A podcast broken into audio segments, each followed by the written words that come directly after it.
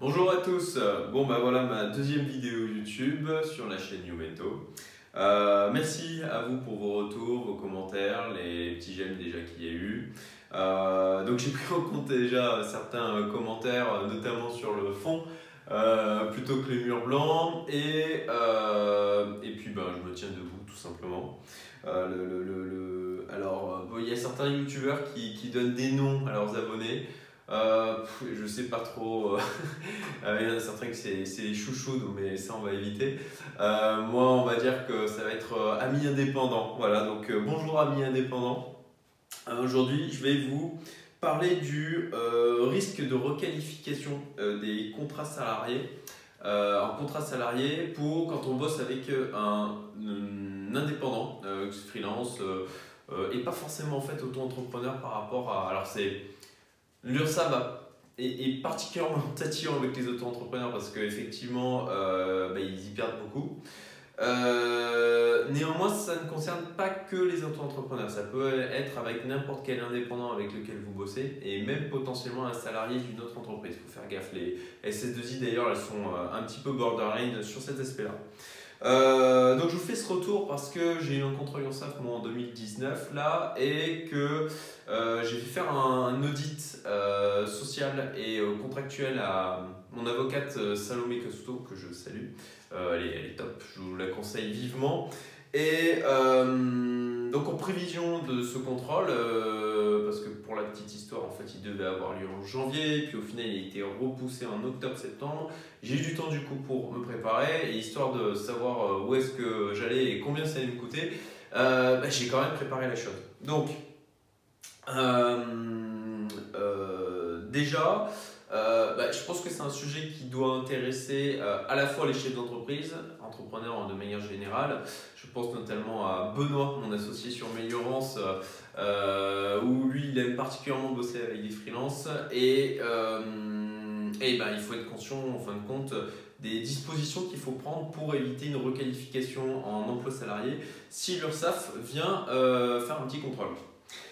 Donc, à savoir que, bah, justement, par rapport à mon contrôle, je suis sorti conforme. Donc, je n'ai pas eu de redressement, il n'y a pas eu de requalification. Donc, euh, je, je, pensais être pas trop mal placé pour faire un retour d'expérience sur le sujet.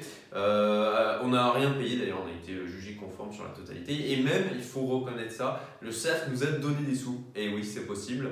Euh, en l'occurrence, ils font des vérifications à la fois si vous, bah, si vous êtes trompé en fait, mais que ce soit en, en, leur défaveur ou en votre défaveur. Donc là, on avait payé trop de taxes de transport en 2016, ça fait qu'ils nous ont rendu, ils vont je sais pas encore quand, mais en tout cas, ils vont nous rendre de l'argent. Et ça, c'est chouette. Donc, euh, déjà le risque. Le risque, euh, ben, en fait, si c'est requalifié en tant qu'emploi salarié, euh, si vous dépensez 100 000 euros à l'année en, en, faisant appel à des auto-entrepreneurs, freelance, on en entend de plus en plus parler, particulièrement pour les auto-entrepreneurs. Comme je disais, c'est l'aspect sur lequel ils sont le plus tatillons côté URSAF. Euh, néanmoins, encore une fois, ça ne ça, ça, se limite pas forcément à eux. Euh, donc le risque, eh ben, si vous avez 100 euh, 000 euros en fin de compte de prestations auprès de, de, de, freelance, ben, si c'est requalifié en tant qu'emploi salarié, eh ben, ça veut dire que vous allez devoir payer des cotisations sociales et patronales sur ces 100 000 euros et ça peut aller très vite autour de, bah, sur 100 000, 70, 80 000 euros. Euh, donc c'est quand même pas neutre. Euh, c'est un, vrai risque. Sans compter derrière des indemnités, vous devriez payer. Euh, bah, si, imaginons le freelance voit que son, sa prestation est requalifiée en contrat salarié déguisé, euh, il peut en fait derrière vous attaquer au prud'homme. Donc euh, ça peut aller beaucoup plus loin en termes d'indemnité avec euh, l'indemnité de licenciement abusif, etc. plus aussi vous risquez du pénal. Et ouais, ça c'est un truc que j'ai découvert et que j'ai assez halluciné cette année. c'est qu'on risque du pénal si on ne fait pas les choses correctement en embauchant des freelances. vous risquez, ben, je crois que c'est, je reprends ma petite note, 3 ans de prison et 45 000 euros d'amende. Euh, encore l'amende, bon, c'est qu'il y a de l'argent. Euh, les trois années de prison, euh, ça c'est plus embêtant quand même. En tout cas, c'est comme ça que je le vois.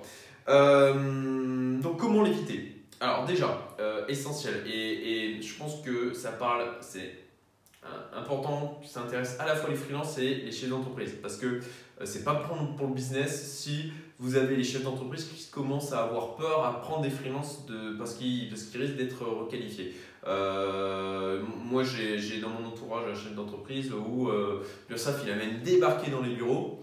Euh, il a trouvé en fin de compte des euh, freelances qui bossaient sur place en utilisant le matériel dans l'entreprise et qui étaient dans les locaux. Et donc, du coup, ça a été requalification pour tous.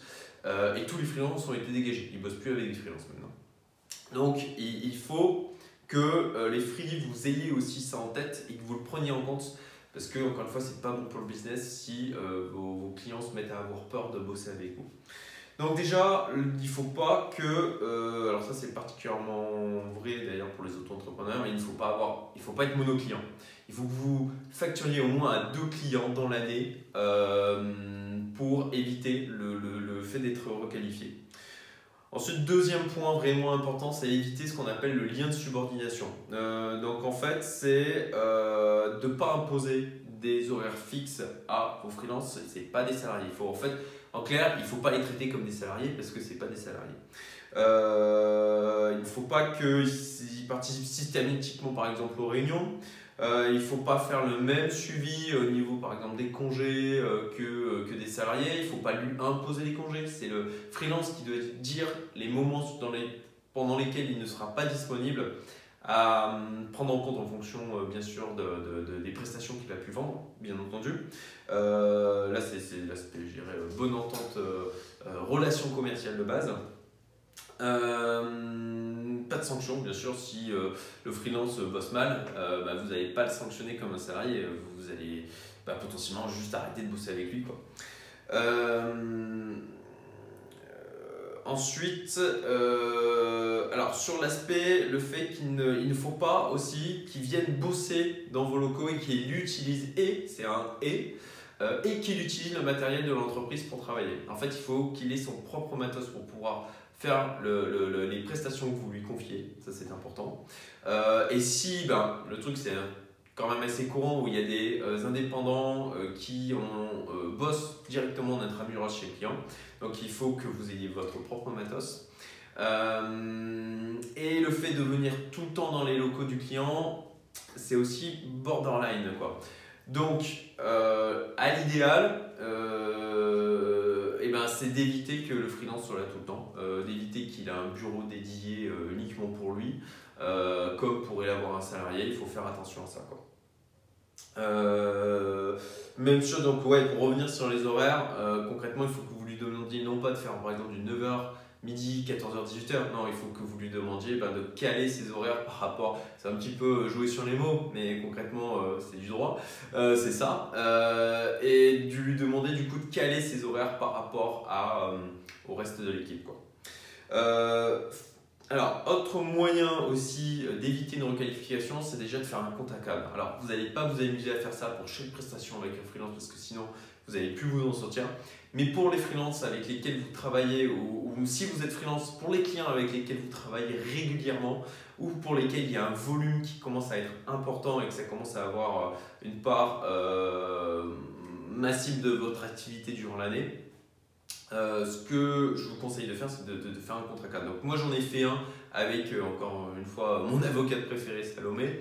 Euh, j'ai mis à disposition un modèle au, sein du réseau Numento, donc sur notre extranet, dans notre euh, euh, bibliothèque de documents, j'ai mis à disposition un modèle de manière à ce que les membres de Numento puissent y accéder. Si vous avez besoin d'un, ben, rejoignez-nous. pas que pour ça, bien sûr, il y a plein d'autres choses au sein du réseau, mais en tout cas, c'est une des choses que vous pourrez y trouver. Euh, en tout cas, l'adhésion au réseau vous coûtera euh, au final euh, bien moins cher que des frais d'avocat pour pouvoir faire un contrat type contrat cadre avec des freelances. Donc, pour revenir au fait de faire ce contrat cadre, l'objectif c'est de bien mettre dedans que le freelance s'engage, enfin que vous, n'êtes pas le seul client avec le freelance et du côté du freelance de, dire que enfin, l'entreprise avec laquelle il bosse, son client, n'est pas le seul.